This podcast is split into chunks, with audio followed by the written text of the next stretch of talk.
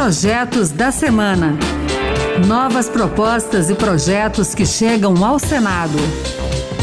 Olá, está no ar o Projetos da Semana. Eu sou Pedro Henrique Costa. A partir de agora, você vai conhecer as principais propostas apresentadas no Senado Federal nesses últimos dias.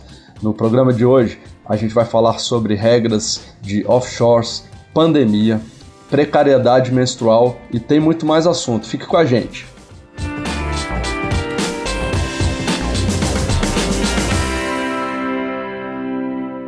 Vamos abrir o programa falando de Covid-19. A CPI da pandemia está chegando ao final dos trabalhos. No próximo dia 19 está marcada a apresentação do relatório, que deve ser votado no dia seguinte, o dia 20. Nessa semana, os senadores da CPI aprovaram a criação de um memorial em homenagem às vítimas da pandemia.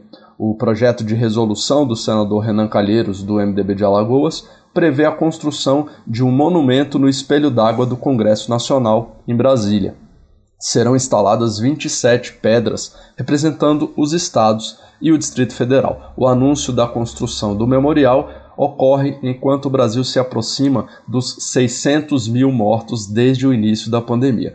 Renan lembrou que o Senado representa os estados e considera significativo prestar essa homenagem a quem perdeu a vida para a Covid-19 é um monumento em homenagem às vítimas da pandemia, uma necessária homenagem do Senado Federal às famílias e aos brasileiros atingidos pela tragédia que se abateu sobre o nosso povo. É um panteão, já que o Senado, como todos sabem, é a casa da federação onde lápides dos estados representarão um legado de tudo que o Senado investigou, apurou, averigou e, consequentemente, um legado que deixará para a história. Será uma espécie de túmulo da cidadania representar os brasileiros que tombaram e hoje repousam simbolicamente aos pés da casa do povo brasileiro, que é o Congresso Nacional. Como é um projeto de resolução do Senado, só precisa ser promulgado. O tema agora é inclusão. Esse projeto busca garantir direitos das pessoas com deficiência nos serviços prestados nos cartórios.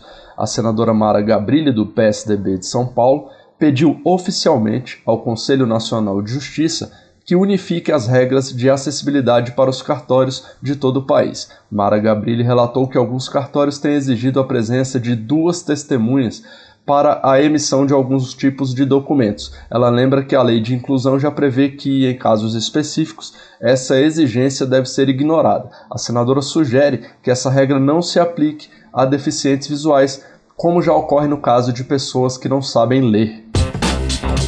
Vamos falar de direitos das vítimas de algum crime ou de seus familiares também. Um projeto prevê que as vítimas ou herdeiros poderão entrar na justiça contra o Estado ou o criminoso se comprovarem que o fato atingiu de forma substancial a sua condição de vida.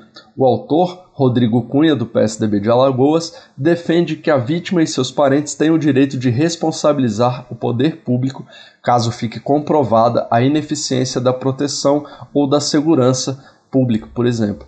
O projeto dá às defensorias públicas a tarefa de requerer as indenizações consideradas pertinentes nesses casos. O próximo assunto é combustível. A gente tem vivido aumentos constantes no preço da gasolina e do diesel. Uma das justificativas é a indexação do petróleo ao dólar.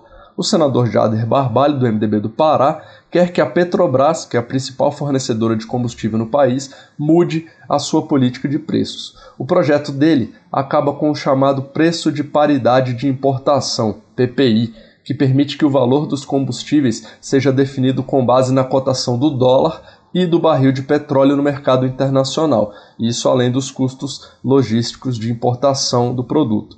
O senador citou que, por conta dessa política, o preço da gasolina subiu 80% e o do óleo diesel 66% na gestão de Jair Bolsonaro.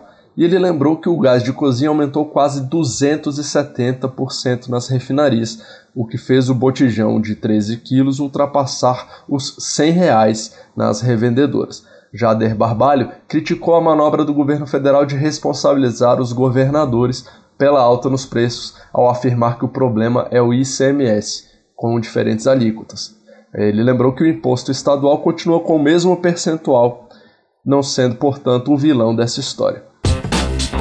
Já que estamos falando de mercado, tem um projeto que foi apresentado nessa semana e que tem a ver com investimentos no exterior. A proposta define regras para agentes públicos terem contas e dinheiro lá fora. O senador Randolph Rodrigues, da Rede Sustentabilidade do Amapá, reagiu à notícia de que vários políticos possuem contas em paraísos fiscais, as chamadas offshores. Entre eles, o ministro da Economia, Paulo Guedes, e o presidente do Banco Central, Roberto Campos Neto.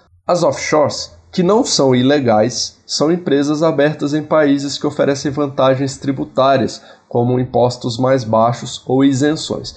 Mas elas devem ser declaradas à Receita Federal aqui no Brasil. Além disso, existem regras específicas para pessoas com função pública, como ministro, que tem poder de decisão direto em políticas econômicas. Nesse caso, é para evitar tráfico de influência. O conflito de interesses é o que embasa o projeto de Randolph Rodrigues para proibir autoridades do alto escalão de terem offshores. A proposta traz regras de transparência e veda a participação direta do agente público na gerência dessas contas.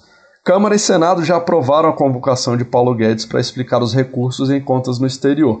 Os senadores, por exemplo, querem saber se haveria conflito de interesse com as funções no comando da economia do país. Randolph Rodrigues considera legítimo ter uma offshore desde que o dinheiro não seja ilícito e a conta declarada à Receita Federal e ao Banco Central. Mas o senador avalia que ocupantes de cargo público, no entanto, estão sujeitos a regras mais rigorosas para impedir o autofavorecimento. Primeiro, diga-se pela legislação brasileira, não há ilegalidade nenhuma para qualquer nacional ter offshore no exterior. O que está, o que estamos aqui a apontar é a incompatibilidade da autoridade monetária, da autoridade da política econômica, que, entre outras responsabilidades, tem a responsabilidade sobre o preço do dólar, ter movimentações e manutenção de movimentações de, em um offshore do exterior.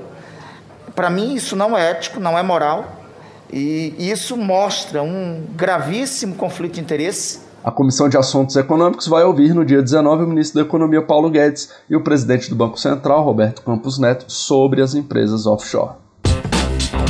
Futebol é o tema de agora no Projetos da Semana. Já foi sancionada a chamada Lei do Mandante. A regra dá ao time mandante de campo o direito de negociar com emissoras e patrocinadores o dinheiro recebido pela transmissão das partidas. Jogadores ficarão com 5% dessa receita, valor que será dividido em partes iguais. Acontece que durante a discussão do projeto no Senado, o senador Exalci Lucas, do PSDB do Distrito Federal, queria incluir também os treinadores e os árbitros nessa regra. Por um acordo, Isalci retirou a tentativa de mudança ao texto para que o projeto fosse aprovado e enviado diretamente à sanção presidencial, mas ele avisou que apresentaria um projeto incluindo outras categorias no direito de arena. E ele fez isso essa semana. Para incluir o, o, treinador, porque time sem treinador realmente tem dificuldade. A gente sabe a importância hoje, principalmente, do treinador. Mas estou né, apresentando, senador Romário, um projeto depois para contemplar também os treinadores, que são fundamentais. Vamos discutir depois essa questão dos árbitros do, do campo, de campo, para ver se também existe alguma possibilidade. Com certeza, E a gente está apresentando depois um projeto junto com Vossa Excelência, para que a gente possa realmente contemplar o time como um todo. Por fim, a gente fala de um veto a um projeto aprovado recentemente pelo Congresso Nacional, que criaria o Programa de Proteção e Promoção da Saúde Menstrual mas o presidente Bolsonaro retirou o artigo 1 que previa a distribuição gratuita de absorventes higiênicos femininos, e o artigo 3 que estabelecia a lista de quem seria beneficiado. Ele argumentou que o projeto não identificava a fonte de receitas para bancar esse benefício. Esse veto deve ser agora apreciado pelos senadores e deputados, que podem decidir pela manutenção ou pela derrubada. Vale ressaltar que essa lei tem o objetivo de combater a precariedade menstrual, a pobreza menstrual, que é a falta de dinheiro para a compra de produtos de higiene e de outros itens necessários à mulher durante o período menstrual. É isso aí, acompanhe o Projetos da Semana na Rádio Senado, toda sexta-feira, às 2 horas da tarde, com reapresentação no sábado, 8 da manhã. O programa também está na internet, é só entrar no site da Rádio Senado e baixar para escutar quando quiser. Se você ainda prefere podcast, é só ir nas principais plataformas que o Projetos da Semana também está lá. Muito obrigado pela sua companhia. Eu sou Pedro Henrique Costa e até o próximo Projetos da Semana. Projetos da Semana. Novas propostas e projetos que chegam ao Senado.